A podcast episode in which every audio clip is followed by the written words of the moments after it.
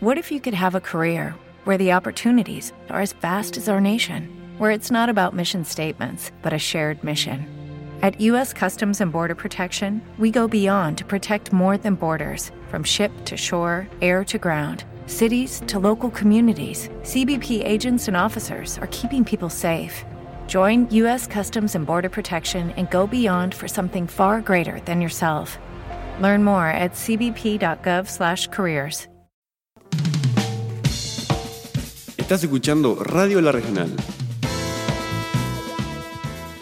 Estamos de vuelta aquí por Radio La Regional en que nos metimos con Camila Vélez, que nos acompaña aquí desde, desde Chile, participando en distintas actividades que se van a estar desarrollando esta semana que tienen que ver, bueno, con las metodologías en ciencias sociales, el trabajo social y conversando un poco también sobre bueno, la trayectoria y algunas de las este, diferentes eh, diferencias, valga la redundancia, que hay en la educación aquí, eh, aquí, en Uruguay y en Chile. Lo estábamos comentando por ahí fuera de micrófono. Sí, las diferencias eh, como en, los diferentes países de, de, América Latina en general, ¿no?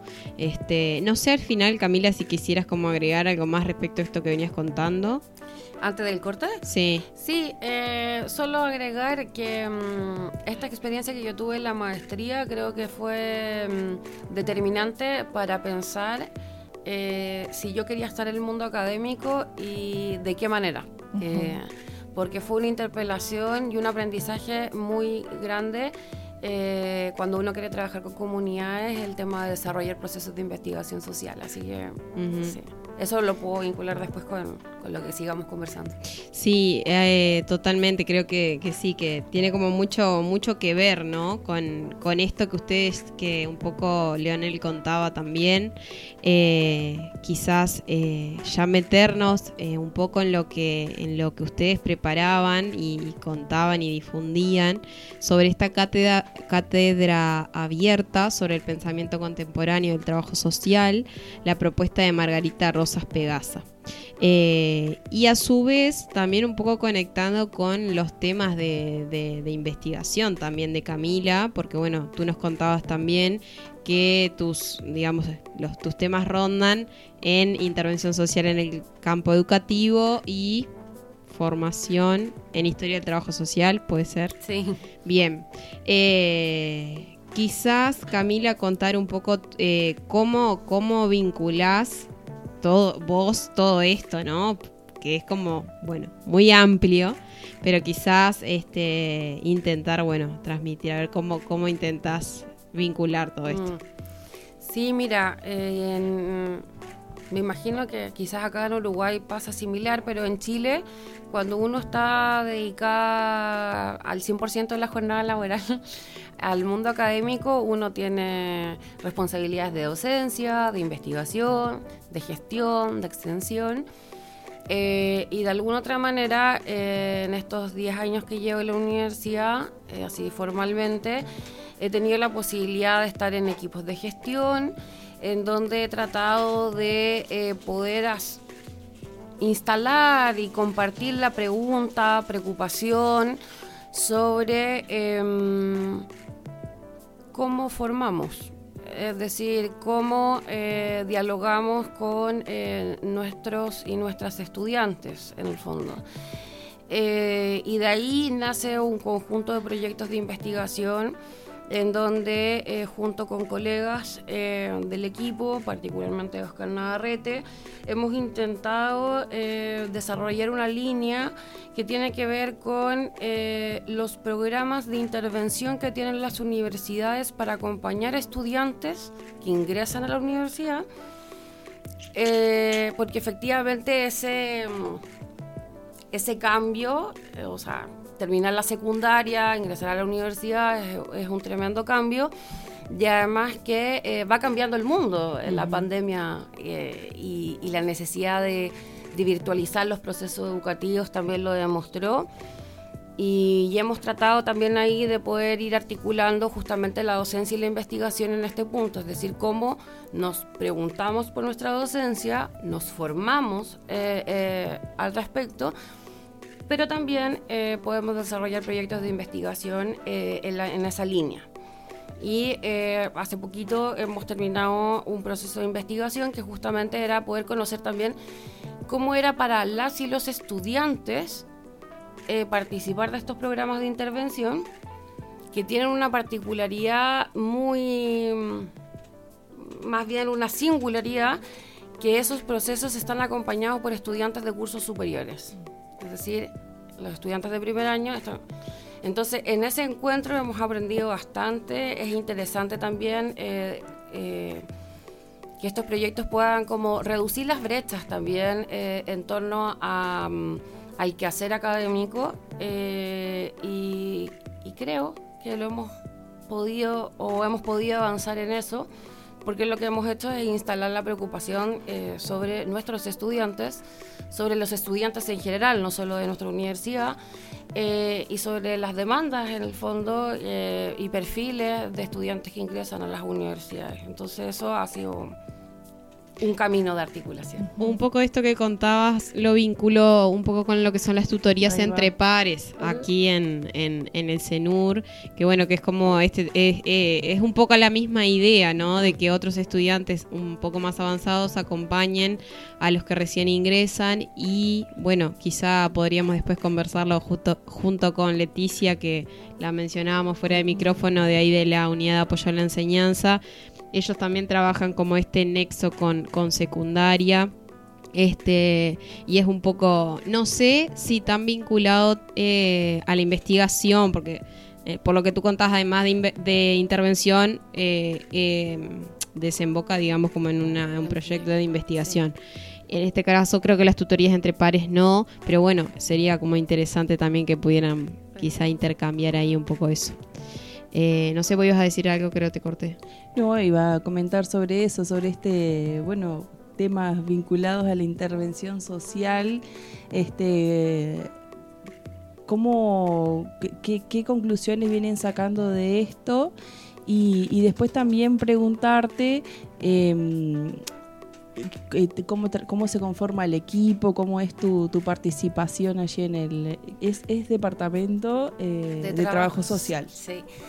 Eh, mira, eh, efectivamente lo que hemos tratado de hacer es articular nuestras responsabilidades de gestión universitaria en los distintos cargos que hemos tenido eh, con el equipo, investigación y docencia. Y, y aquí hemos llegado a muchas cosas, pero principalmente que la universidad hoy día está em, siendo em, un lugar de intervención social, perdón lo reiterativa, pero eh, las universidades eh, son vistas como eh, lugares de formación, de producción de conocimiento, pero al menos en Chile empezó a suceder que en el campo educativo, por ejemplo, las escuelas comenzaron a ser demandadas en términos, demandadas en términos de, de requerimientos, me refiero, sobre que era necesario eh, trabajar con los docentes, con estudiantes, cuestiones de convivencia escolar, cuestiones de la, de la ESI o cuestiones, bueno. Eso empezó a pasar también un poquito en las universidades, eh, que cuando instalamos la pregunta sobre la formación y, sobre quiénes son nuestros estudiantes, eh, la universidad comienza, a propósito de temas de diversidad, de inclusión, el tema de las tutorías entre pares, etcétera, a conformarse también como eh, otro campo de intervención en lo social. Eh, y en estos proyectos pueden o sea, participan psicólogos. Entonces también es una instancia, o nosotros hemos tratado, eh, de que estas instancias o estos proyectos sean espacios de práctica para nuestros estudiantes, que también sean espacios para que eh, egresadas eh, participen en los proyectos de investigación también como asistentes. Entonces, como que tratamos un poquito de articular. eso como por un lado. Y lo otro que me preguntabas, el Departamento de Trabajo Social del Alberto Hurtado, es un departamento que tiene 20 años ya, la universidad tiene 26, ya. La Universidad Alberto Hurtado tiene una historia más larga en posgrado, ya. Eh, y luego decide tener las carreras de grado. Eh, en el Departamento de Trabajo Social tenemos la licenciatura, el grado, eh, que en Chile se llama pregrado. Ah. tenemos el magíster interdisciplinario en intervención social. Eh, tenemos dos eh, programas de, no, tres programas de educación continua que son diplomados, no sé cómo se llama acá. Sí, diplomados. Eh, y tenemos eh, el primer y único doctorado en trabajo social eh, en Chile. Eh, entonces, bueno, el equipo está conformado por 16 personas, el, el equipo estable. Eh, y luego cada programa tiene eh, su, su respectivo equipo de dirección, coordinación de gestión. Eh, y además el departamento está de alguna otra manera conformado también por áreas temáticas de trabajo. No le llamamos solamente investigación porque ahí agrupamos en el fondo eh, la docencia y otros proyectos que tengamos cada uno de los integrantes. Y Camila, ¿cómo se conecta todo esto con las perspectivas de Margarita Rosas en el marco de los debates contemporáneos del trabajo social? Y sí, hay que explicitarlo, sí, hay que explicitarlo, sin duda alguna.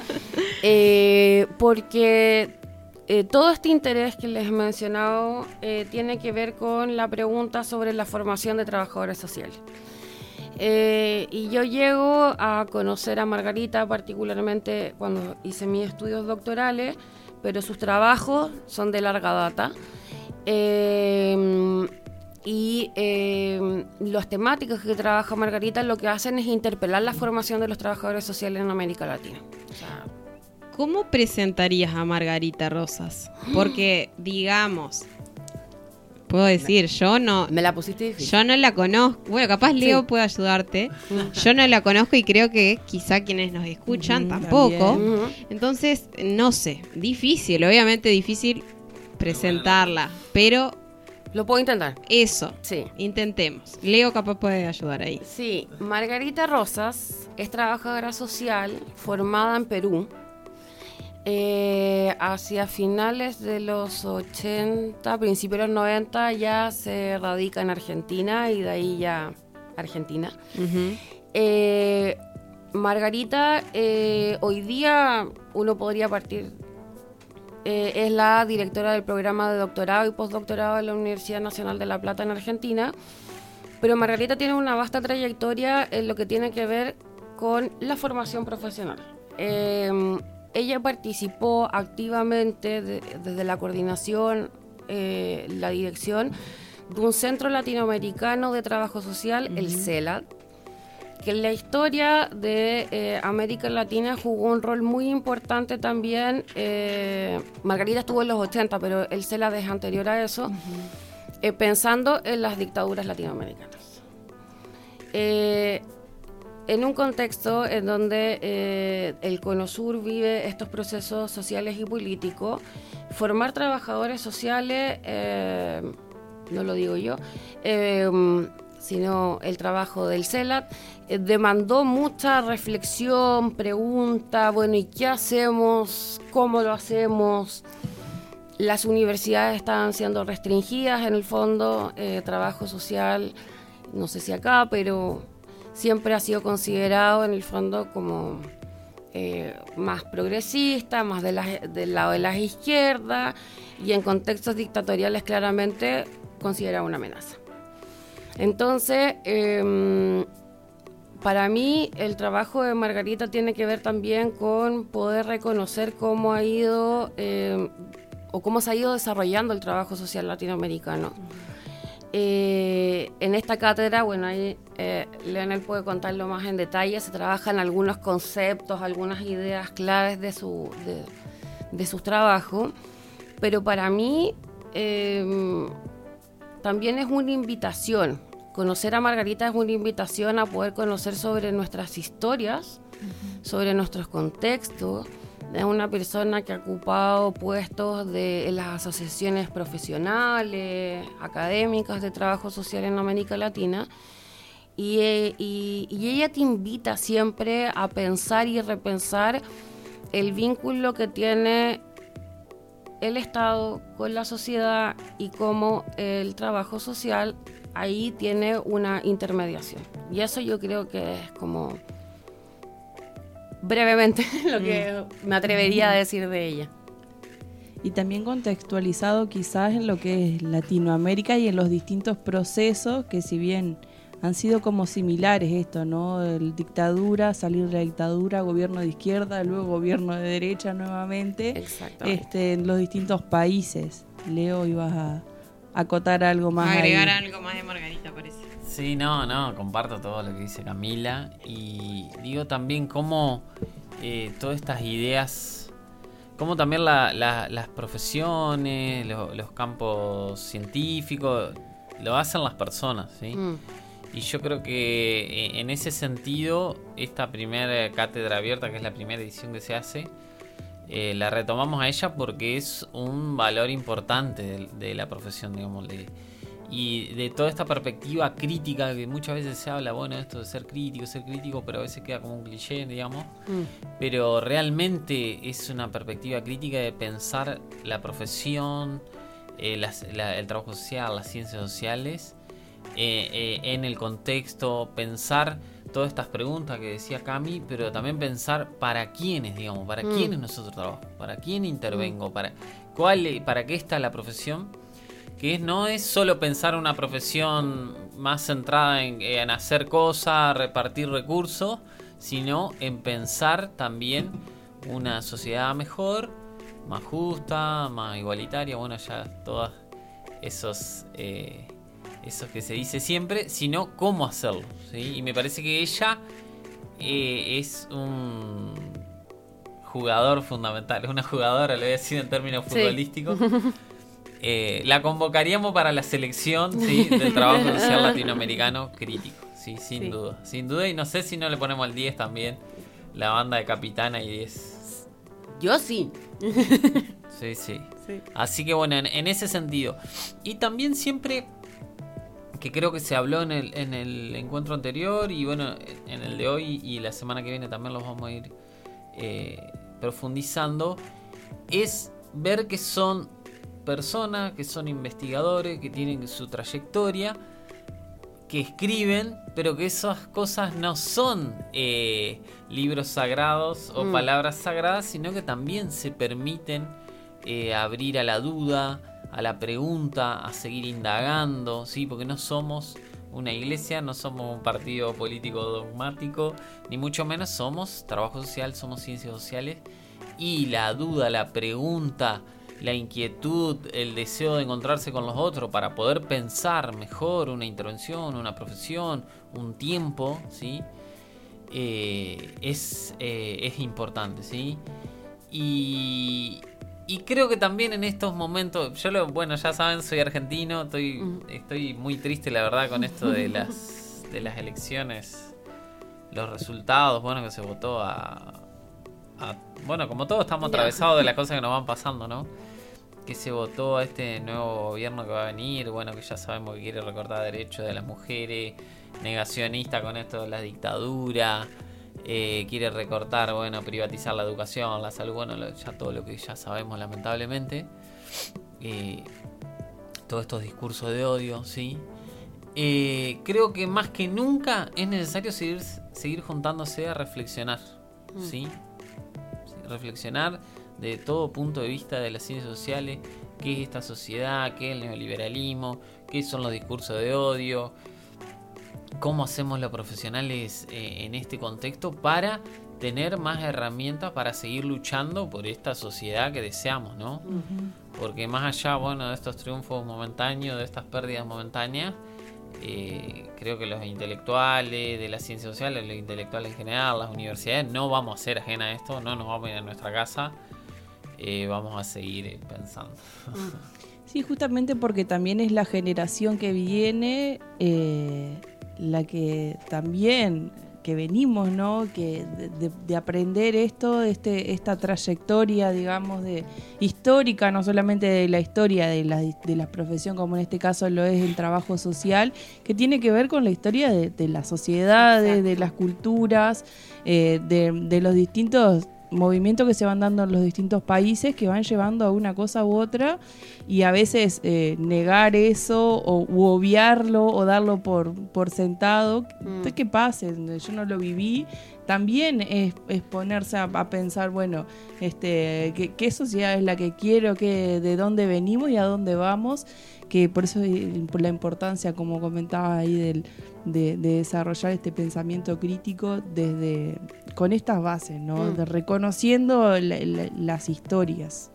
Totalmente. Yo creo que recién como que tiraron como algunos puntos, ¿no? De esto que tiene que ver con, con el pensamiento crítico eh, contemporáneo este, y los desafíos del trabajo social. Creo que, bueno, recién ahí tiran como una puntita. Este, yo me quedé ahí como con algunas como con algunas cosas dándome vueltas, pero como estamos ya más o menos ahí en tiempo, vamos a invitarlos a eh, hacer otro, otro cortecito musical, este, pero ya, ya vamos a estar de nuevo porque vamos a estar en vivo hasta las 11 de la mañana. Estás escuchando Radio La Regional, La Regional, La Regional. Estás escuchando Radio La Regional. Dale más potencia a tu primavera con The Home Depot. Obtén una potencia similar a la de la gasolina para podar, recortar y soplar con el sistema OnePlus de 18 voltios de Ryobi desde solo 89 dólares. Potencia para podar un tercio de un acre con una carga. Potencia para recortar el césped que dura hasta dos horas. Y fuerza de soplado de 110 millas por hora. Todo con una batería intercambiable. Llévate el sistema inalámbrico OnePlus de 18 voltios de Ryobi. Solo en The Home Depot. Haces más. Logras más.